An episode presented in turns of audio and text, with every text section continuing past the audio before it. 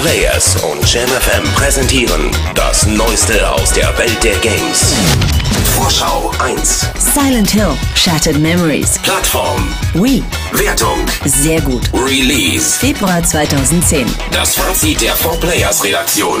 Das wird ein Highlight des Wii-Jahres. Nicht nur, weil die detaillierte Kulisse mit dem akkuraten Schattenwurf für atemlose Spannung sorgt, sondern vor allem, weil die Rückkehr zur Geschichte aus Teil 1 gleichbedeutend mit einer Rückkehr zu den Wurzeln des Survival-Horrors ist. Zurück zu einer Zeit, in der Schock, Bedrohung und Gänsehaut mehr Bedeutung hatten als Gore und Action. Dass man dabei sogar noch ein paar Schritte weitergeht und man mit Psychospielchen sowie subtilen Entscheidungen, die sich auf das Spiel auswirken, neue Elemente anbietet, macht Silent Hill Shattered Memories zu einem großen Hoffnungsträger für das neue Spieljahr.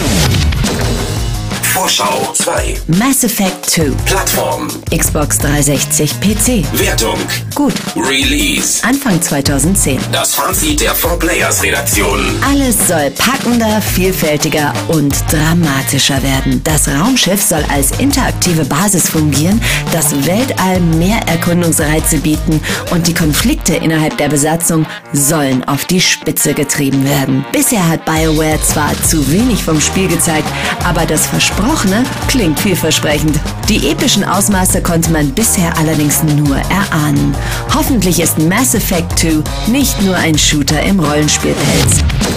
Vorschau 3. Die Siedler 7. Plattform. PC. Wertung. Gut. Release. Anfang 2010. Das Fazit der 4-Players-Redaktion. Auf den ersten Blick wirkt das auf den schnellen Ausbau getrimmte Siedler 7 vielleicht abschreckend, doch sobald man es spielt, sind die Veränderungen längst nicht so störend. Immerhin wird man weniger zum Zuschauen verdammt als bisher. Nicht zuletzt sorgt vor allem der direkte Wettbewerb mit anderen Völkern für Spannung. Vorbildlich auch, dass ein funktionierendes Wirtschaftssystem und eine sinnvolle Infrastruktur im Vordergrund stehen.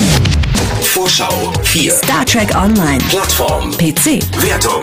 Gut. Release. Februar 2010. Das Fazit der 4-Players-Redaktion. Die Kontrolle, Navigation und Individualisierung des Schiffes ist klasse.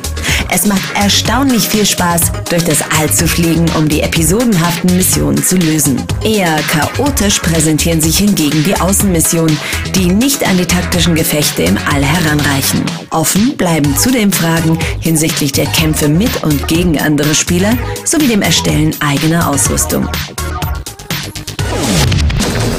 Test 5. Splinter Cell Conviction. Plattform. Xbox 360? Wertung. Gut. Release. Februar 2010. Das Fazit der 4-Players-Redaktion. Das neue Splinter Cell ist schnell, sieht gut aus und Sam Fischers kerniges Auftreten als verbissener Rächer könnte ihm eine wichtige erzählerische Dimension verleihen. Die Steuerung lässt allerdings noch Wünsche offen. Die Entwicklung von Stealth zu Taktik steht besonders der neuen kooperativen Kampagne gut zu Gesicht. Szenen wie das Retten eines Partners aus dem Schwitzkasten eines Gegners sorgen jedenfalls schon jetzt für spannende Momente.